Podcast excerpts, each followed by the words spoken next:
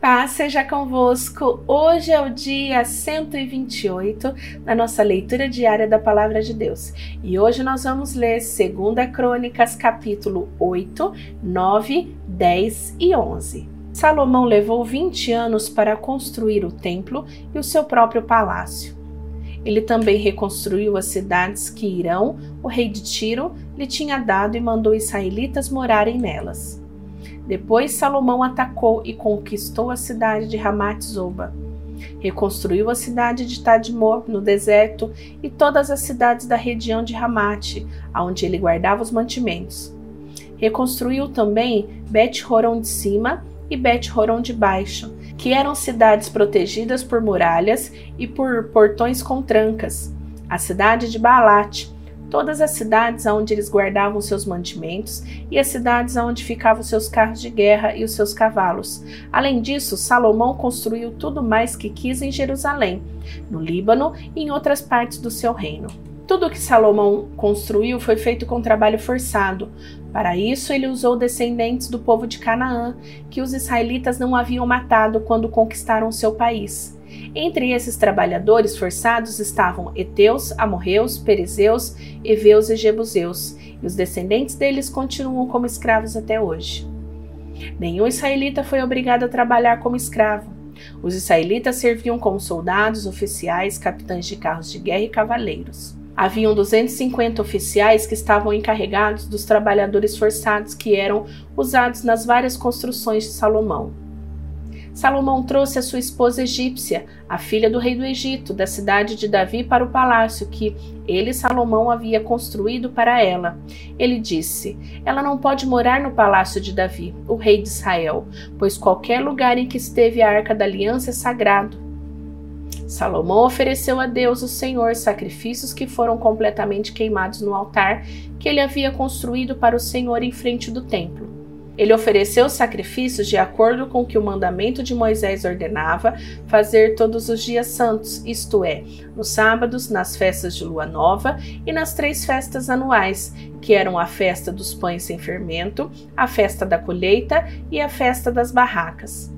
De acordo com a orientação dada por Davi, o seu pai, Salomão organizou os sacerdotes em grupos para fazerem o trabalho e também os levitas que cantavam louvores a Deus e ajudavam os sacerdotes no trabalho de todos os dias.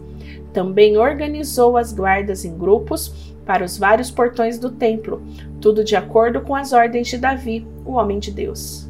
Os sacerdotes e os levitas obedeceram rigorosamente às ordens de Davi, a respeito de todos os seus deveres e também a respeito da sala do tesouro do templo. Agora estavam terminando tudo o que Salomão construiu, desde a colocação da pedra fundamental do templo até o fim da sua construção. O templo estava pronto. Depois Salomão foi até os portões de Ezion-Geber e Elate, no Golfo de Acaba, no país de Edom. O rei Irão lhe mandou navios e marinheiros competentes, comandados pelos seus próprios oficiais. Eles navegavam junto com os homens de Salomão, foram até a terra de Ofir e trouxeram para Salomão mais de 15 mil quilos de ouro. A rainha de Sabá ouviu falar da fama de Salomão e foi até Jerusalém a fim de pô-lo à prova com perguntas difíceis. Ela chegou com um grande grupo de servidores e também camelos carregados de especiarias, uma grande quantidade de ouro e de pedras preciosas. Quando se encontrou com Salomão, ela lhe fez todas as perguntas que pôde imaginar. Ele respondeu a todas, não houve nenhuma que fosse difícil demais para ele responder. A rainha de Sabá ouviu a sabedoria de Salomão e viu o palácio que ele havia construído. Ela viu a comida que era servida na mesa dele e viu os apartamentos dos seus altos funcionários, a organização do pessoal que trabalhava no palácio e os uniformes que eles usavam. Viu os empregados que os serviam nos banquetes e os seus uniformes e os sacrifícios que eles ofereciam no templo. Isso tudo a deixou de boca aberta e muito admirada. Então ela disse ao rei Salomão: Tudo aquilo que eu ouvi no meu país a respeito de você e da sua sabedoria é de fato verdade. Porém, eu não pude acreditar até que vim e vi com os meus próprios olhos. Acontece que não tinham me contado nem a metade da sua sabedoria. Ela vai muito além daquilo que eu vi dizer. Que sorte tem esses servidores que estão sempre ao seu lado e têm o privilégio de ouvir os seus sábios provérbios. Bendito seja o Senhor, o seu Deus, que ficou tão contente com você, que o tornou rei de Israel para governar em nome dele. O amor dele pelo povo de Israel é eterno, e ele quer conservar este povo para sempre, como uma nação, e por isso ele o fez rei de Israel, para que você possa manter a lei e a justiça. Ela entregou ao rei os presentes que havia trazido, mais de quatro mil quilos de ouro e uma grande quantidade de especiarias e de pedras preciosas. Nunca houve especiarias tão finas como as que a rainha de Sabá deu ao rei Salomão. Os homens do rei Irão e do rei Salomão que haviam trazido o ouro da terra de Ofir também trouxeram madeira de sândalo e pedras preciosas. Salomão usou a madeira para fazer degraus para o templo e para o palácio, e também fez harpas e liras para os músicos. Nunca tinha sido vistos em Jerusalém instrumentos musicais tão bonitos. O rei Salomão deu à rainha de Sabá tudo o que ela quis e pediu, além dos presentes que lhe deu em troca dos presentes que ela havia trazido para ele. Então a rainha e os seus servidores voltaram para Sabá, a sua terra. Todos os anos, o rei Salomão recebia mais ou menos 23 mil quilos de ouro, além dos impostos pagos pelos comerciantes e vendedores. Também os seis árabes e os administradores dos vários distritos do país lhe traziam prata e ouro. Salomão fez 200 grandes escudos e mandou folhear cada um com quase 7 quilos de ouro. Também fez 300 escudos menores e folheou cada um com quase 3,5 kg de ouro. Ele mandou colocar todos esses escudos no salão da floresta do Líbano. Salomão também mandou fazer um grande trono, revestido de marfim e de ouro puro. O trono tinha seis degraus, e ligado ao trono havia um estrado revestido de ouro. O trono tinha dois braços, e do lado de cada braço havia a figura de um leão. Havia também a figura de um leão nas pontas de cada degrau, isto é, havia doze leões ao todo Nunca tinha sido feito em qualquer outro reino um trono como este. Todas as taças que o rei Salomão usava para beber eram de ouro, e todos os objetos do salão da floresta do Líbano eram de ouro puro.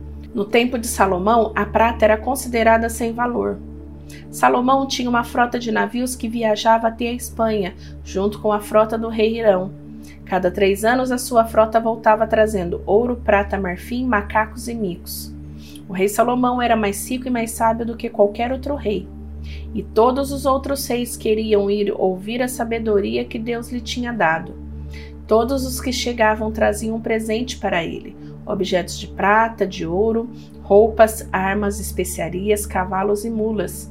E era assim ano após ano. Salomão tinha quatro mil cocheiras para os seus cavalos de guerra e para os seus cavalos, e também possuía doze mil cavalos de cavalaria.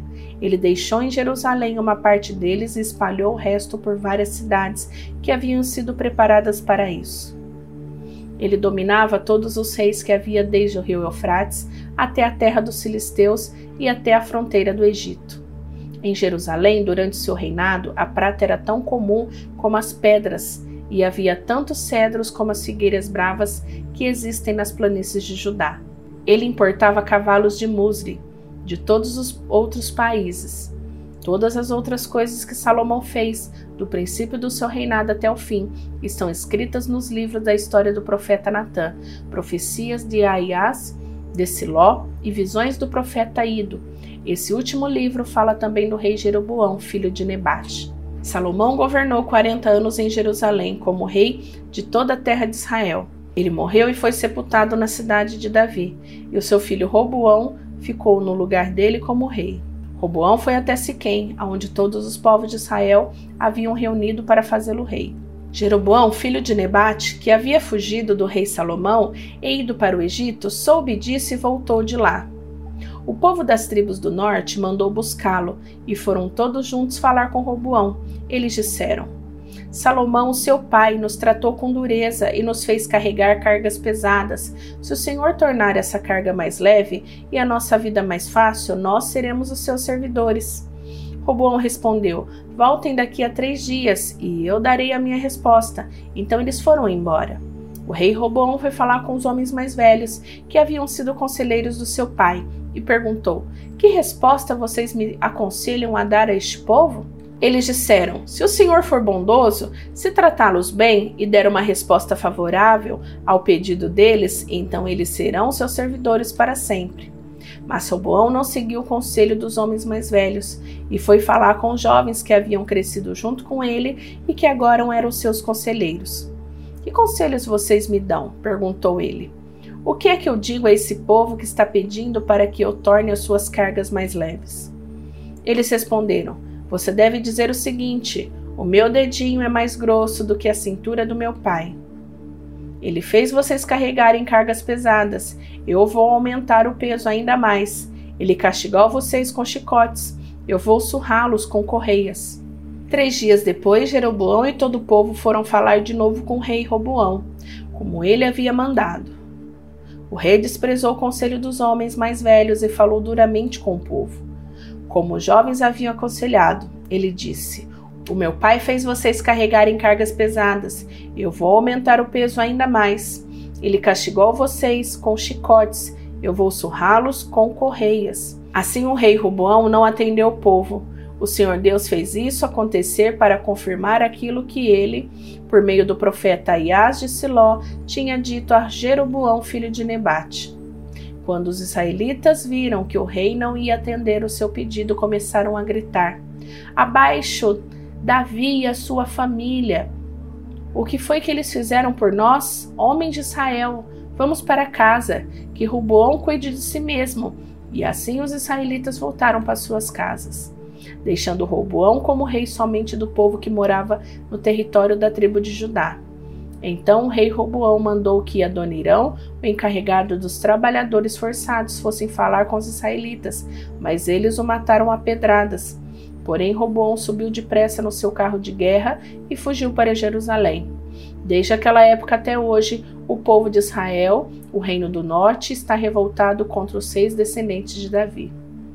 Quando Roboão chegou a Jerusalém e reuniu 180 mil dos melhores soldados da tribo de Judá e de Benjamim, pois tinha uma intenção de lutar contra as tribos do reino do norte e ser rei delas de novo. Mas o Senhor Deus falou ao profeta Semaías e mandou que desse ao rei Roboão e a todo o povo das tribos de Judá e de Benjamim o seguinte recado: Não ataquem os seus próprios irmãos, o povo de Israel. Voltem todos para casa. Se tudo acontecer assim, foi porque eu, o Senhor Deus, quis. Então eles obedeceram à ordem do Senhor e não foram lutar contra Jeroboão. O Boão ficou morando em Jerusalém e, para definir o país, construiu muralhas e fortalezas nas seguintes cidades de Judá e de Benjamim: Belém, Etam, Tecoa, Betzur, Socó, Adulã, Gate, Maressa, Zife, Adoraim, Laquis, Azeca, Zora, Aijalon, Hebron. Robão colocou comandantes nessas cidades fortaleza e nela armazenou cereais, azeite e vinho. Também colocou escudos e lanças em todas elas, e com isso as tornou muito fortes. Assim Roboão pôde dominar os territórios de Judá e de Benjamim. De todas as partes de Israel, no norte, sacerdotes e levitas foram até Jerusalém. Os levitas abandonaram as suas terras de pastagem e as suas outras cidades e foram para Judá e para Jerusalém, pois Jeroboão, rei de Israel, e os seus sucessores não deixavam que eles servissem a Deus o Senhor como sacerdote. Jeroboão escolheu seus próprios sacerdotes para oferecerem sacrifícios em altares pagãos e adorarem demônios e as imagens de touros que eles tinham mandado fazer. Pessoas de todas as tribos de Israel, que com todo o coração queriam adorar o Senhor, o Deus de Israel, seguiram os levitas até Jerusalém para oferecer sacrifícios ao Senhor, o Deus dos seus antepassados. Isso serviu para tornar mais forte o reino de Judá e firmar o poder de Roboão, filho de Salomão, como rei durante os três anos que ele seguiu o exemplo de Davi e de Salomão. Roboão casou com Maalate, o pai dela era Jerimote, filho de Davi, e a mãe era Abigail, filha de Eliabe, neta de Jessé. Maalate teve três filhos, Jeus, Semarias e Zaão. Depois Roboão casou com Maacá, filha de Absalão, e ela teve quatro filhos, Abias, Ataí, Sisa e Selomite. Roboão teve ao todo 18 mulheres e 60 concubinas, que lhe deram 28 filhos e 60 filhas. Ele amava Maacá mais do que as outras mulheres e concubinas. E por isso escolheu Abias, o filho dela, para ser o príncipe herdeiro, que ficaria no lugar dele como rei de Judá. Roboão também teve a boa ideia de espalhar aos seus outros filhos pelas cidades fortaleza de Judá e de Benjamim. Deu-lhes grandes quantidades de alimento e também arranjou muitas mulheres para eles. Finalizamos a leitura de hoje. Vou te esperar amanhã para nós continuarmos lendo a palavra de Deus. Beijo, fica com Deus. Tchau, tchau.